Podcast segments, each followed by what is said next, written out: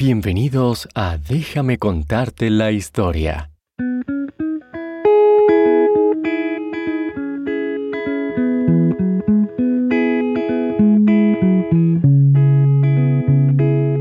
Este programa también está disponible en inglés como Bedtime History. Si quieres realizar una donación a nuestro programa, por favor visita bedtimehistorystories.com y da clic en el menú Donate. Cierra los ojos e imagina que estás en un hermoso bosque.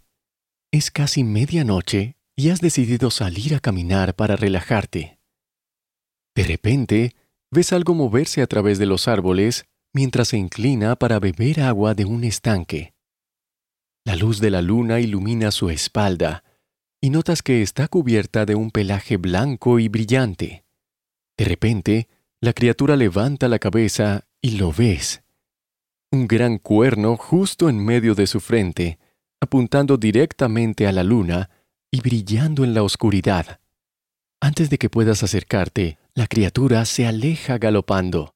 Vuelves a casa sorprendido, preguntándote si lo que viste fue real o si solo fue un sueño ya sea que creas en ellos o no, o aun si no te gustan, nuestra historia con los unicornios es más antigua de lo que imaginas.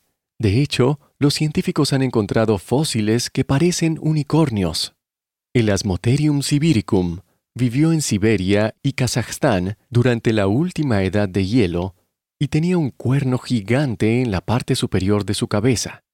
Antes de que te emociones demasiado, Debo mencionar que este animal no se parecía a un pony blanco con un cuerno delgado y trenzado, con melena de arcoíris. Lo siento. En cambio, se parecía más a un rinoceronte gigante y peludo. Tenía aproximadamente el tamaño de un elefante, cuatro metros de largo, casi dos metros de alto, y pesaba alrededor de cuatro toneladas. Los científicos solían pensar que esta criatura se extinguió hace más de 300.000 años, pero un hallazgo fósil reciente data de unos 29.000 años.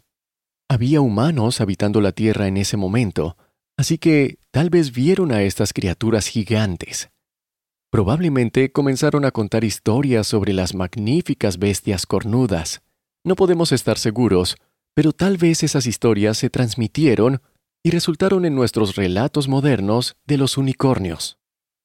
Pero el unicornio lucía muy diferente en la antigüedad, antes de que pareciera un majestuoso caballo blanco con un cuerno. Algunas de las primeras obras de arte que incluyen unicornios se remontan a la civilización del Valle del Indo. La civilización del Valle del Indo floreció en lo que ahora es el noroeste de India y Pakistán hace más de 4.000 años. Los habitantes de la civilización del Valle del Indo inventaron sellos para marcar sus pertenencias. Estos sellos generalmente mostraban animales y también tenían una escritura misteriosa en ellos. Funcionaban como firmas.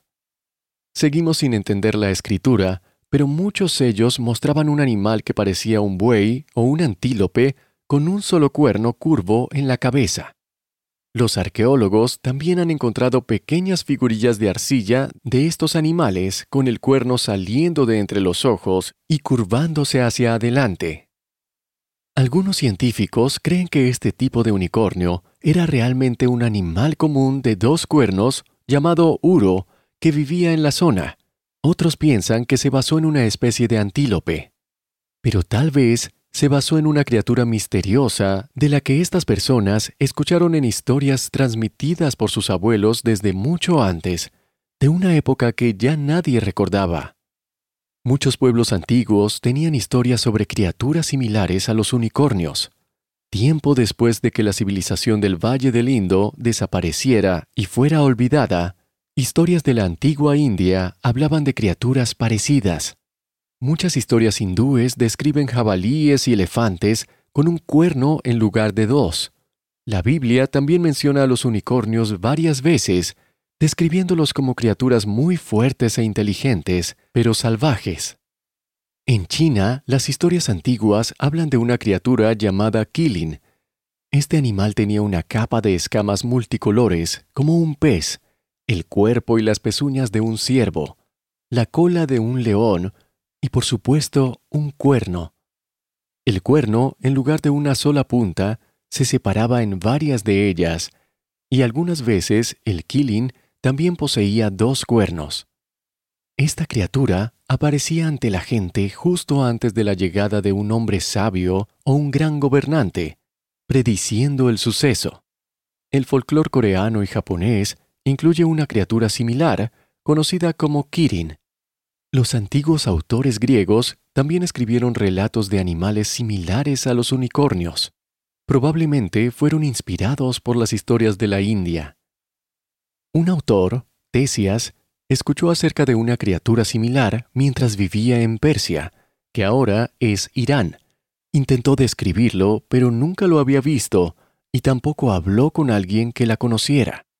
El relato terminó describiendo una especie de burro mezclado con rinoceronte, algo que tampoco se había visto.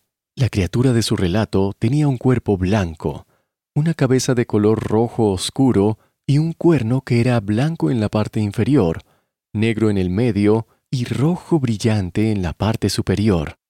Muchos otros autores antiguos también escribieron sobre unicornios. No estaban de acuerdo entre ellos ni tampoco describieron una criatura similar a la imagen moderna. La mayoría describió a los unicornios con cuernos muy largos. Algunos dicen que medían más de metro y medio. Eso es casi tan alto como un niño de siete u ocho años. Diferentes escritores los describieron como una mezcla de varios animales. Uno dijo que tenía cuerpo de caballo, patas de elefante, cola de cerdo y cabeza de ciervo y por supuesto el cuerno de metro y medio. Se suponía que los unicornios eran muy feroces y poderosos. Un autor aseguraba que emitían sonidos horribles. Se decía que era imposible capturarlos vivos, pero si matabas a uno mientras cazabas, se decía que tenían un sabor terrible, así que no deberías comerlos. Aunque dudo mucho que los niños de hoy quisieran comérselos. Aún así, los autores antiguos pensaron que valía la pena cazarlos por otra razón. Pensaban que el cuerno tenía propiedades mágicas que contrarrestaban cualquier veneno, e incluso se podían curar enfermedades con tan solo beber de una copa hecha de este cuerno. Algunos autores, incluido Julio César, afirmaron que los unicornios vivían en los bosques de Alemania, una tierra que los romanos consideraban misteriosa y oscura, aunque no entendían mucho al respecto. Fue durante la Edad Media que los unicornios comenzaron a parecerse más a la imagen moderna, un caballo o a veces una cabra, generalmente blanca y con un cuerno largo, afilado y trenzado que salía de su frente. Hubo alguien que no estuvo de acuerdo con describir a los unicornios como un bonito caballo blanco, el explorador medieval Marco Polo. Él visitó China y vio algo que estaba seguro era un unicornio, y trató de dejar las cosas claras cuando regresó a Europa, diciéndole a la gente que los unicornios reales eran grises y casi del tamaño de elefantes, tenían patas de elefante y disfrutaban revolcándose en el barro. ¿Puedes adivinar lo que realmente vio? Sí, él también estaba confundiendo un rinoceronte con un unicornio. En la década de 1400, los rinocerontes vivían en China, pero ahora están extintos allí. Mucho de lo que sabemos de las creencias que la gente tenía de los unicornios en la Edad Media proviene de un libro llamado Physiologus. El Physiologus describió muchos animales salvajes y míticos, incluidos los unicornios. Describía cómo se veían, pero también cómo se comportaban, dándoles una personalidad, como los humanos. No sabemos quién escribió este libro, pero fue muy popular durante cientos de años y se tradujo a muchos idiomas diferentes. Se solía creer que los unicornios eran feroces, fuertes, inteligentes y salvajes. Hay una historia de un unicornio persiguiendo a un león. La única forma en la que el león sobrevivió fue agachándose bajo un árbol en el último momento logrando que el cuerno del unicornio se atascara en el tronco. Pero el Physiologus También decía que los unicornios simbolizaban pureza y gracia, e incluso representaban a Jesucristo. También se decía que cuando un unicornio bebía agua de un pozo sucio, el agua quedaba limpia, y otros animales también podían beber de allí. Al igual que en la antigua Roma, la gente todavía pensaba que los cuernos de unicornio podían curar cualquier enfermedad y contrarrestar los venenos.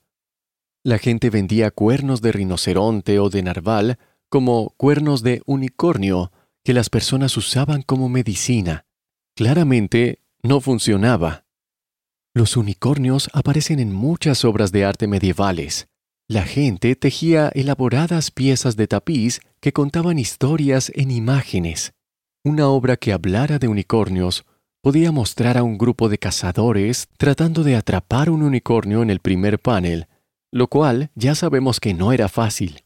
Luego, en el panel siguiente, estos cazadores tendrían un arma secreta, una mujer joven. En la Edad Media la gente pensaba que solo una joven doncella podía domar a un unicornio. El tapiz mostraría a la doncella sentada con el tranquilo unicornio, con la cabeza apoyada en su regazo. En algunas de estas historias, la mujer podría llevar el unicornio al rey como regalo, y en otros, los cazadores capturaban al unicornio, mientras la mujer lloraba, arrepentida por el papel que había jugado en engañar a la bella e inteligente criatura. Pero a menudo, en el último panel, se veía al unicornio galopando hacia el bosque, como si nunca pudiera ser realmente capturado, ni siquiera con engaños. Actualmente no es difícil ver un unicornio, o al menos algo con temática de unicornio. Los unicornios están en todos lados, desde sábanas y peluches hasta cupcakes y artículos para fiestas. Aparecen en libros y películas, como My Little Pony y Harry Potter. Y a veces incluso llamamos a las personas unicornios cuando tienen una combinación inusual de rasgos que casi parecen darles superpoderes. ¿Qué crees tú? ¿De dónde viene la leyenda del unicornio?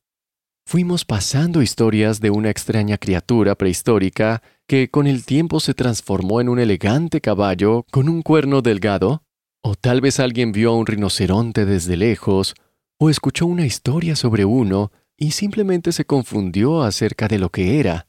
O en ocasiones, los cazadores y las jóvenes doncellas en el bosque, muy tarde en la noche, ven el contorno de un caballo salvaje a la luz de la luna llena con un solo cuerno apuntando hacia las estrellas y sienten algo mágico? ¿Qué crees tú? Gracias por escuchar este episodio sobre unicornios. Asegúrate de escuchar el próximo episodio.